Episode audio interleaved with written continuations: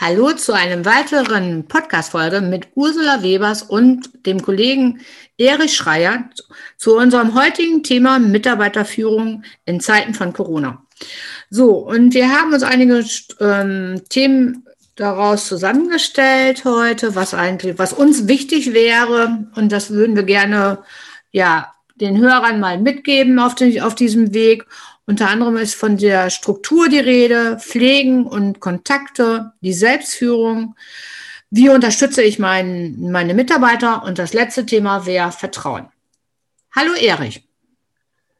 Hallo Ursula.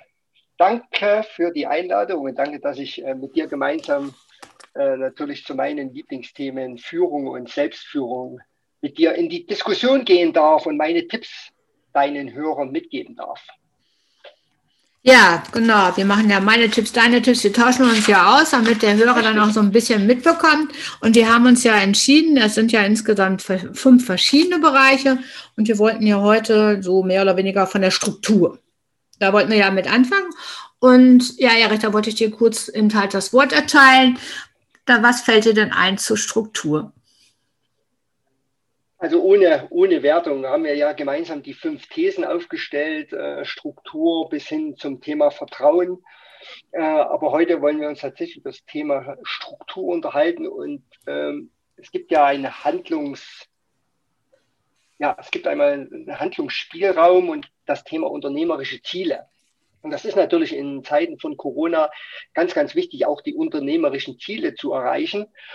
Und deshalb ist mein Tipp, ein, absoluter, ein absoluter Tipp, ganz wichtig von Seiten der Führungsthematik.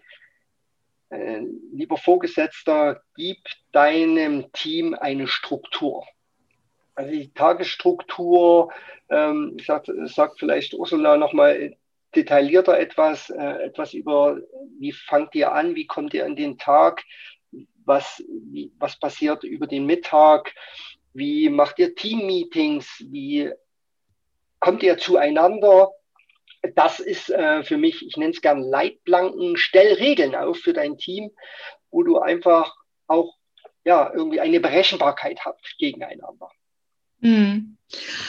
Ja, also von der Struktur, Erich, vielen Dank. Du hast es ja schon toll angesprochen. Und zwar ähm, war es ja in der Vergangenheit, und das wird ja jetzt auch ähm, in den Zeitarbeitsunternehmen umgesetzt, dass man dann wirklich sagt, so ähm, von den Leuten, die jetzt gerade sich im Homeoffice befinden oder eben halt noch in der Kurzarbeit befinden, prozentual gesehen, dass man dann wirklich sagt, ähm, okay, wir schalten zu durch Zoom oder wie auch immer, dass man zumindest sich morgens ab einer gewissen Zeit trifft, sei es 8 Uhr oder, oder 9, das liegt ja immer so da dran, ne, ob da vielleicht auch Gleitzeit mit im Spiel ist, dass man dann aber zu einem gewissen festen Zeitpunkt sich erstmal trifft und sich austauscht über das Programm, was eigentlich in diesem Tagesgeschäft ähm, ablaufen sollte. Also es ist schon mal eine ganz wichtige ähm, Vorgehensweise, um eben halt die Struktur zu festigen, um eben halt auch nach dem Tag wirklich zu sagen, so, man hat auch eine gewisse Leistung erbracht oder erzielt.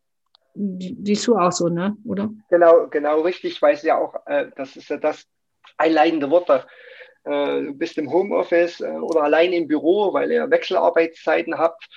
Und dann geht es darum, die Handlungsfreiheit immer im Einklang mit den unternehmerischen Zielen zu haben, weil darum geht es. Es geht, äh, unternehmerische Ziele zu erreichen. Genau. Mhm. Das ist das Wichtige und da ist es aus meiner Sicht, aus meiner Erfahrung äh, in vielen, vielen Trainings auch gerne immer weitergegeben, gib deinen Menschen, gib deinen Mitarbeitern einfach eine Leitplanke. Das ist zu tun.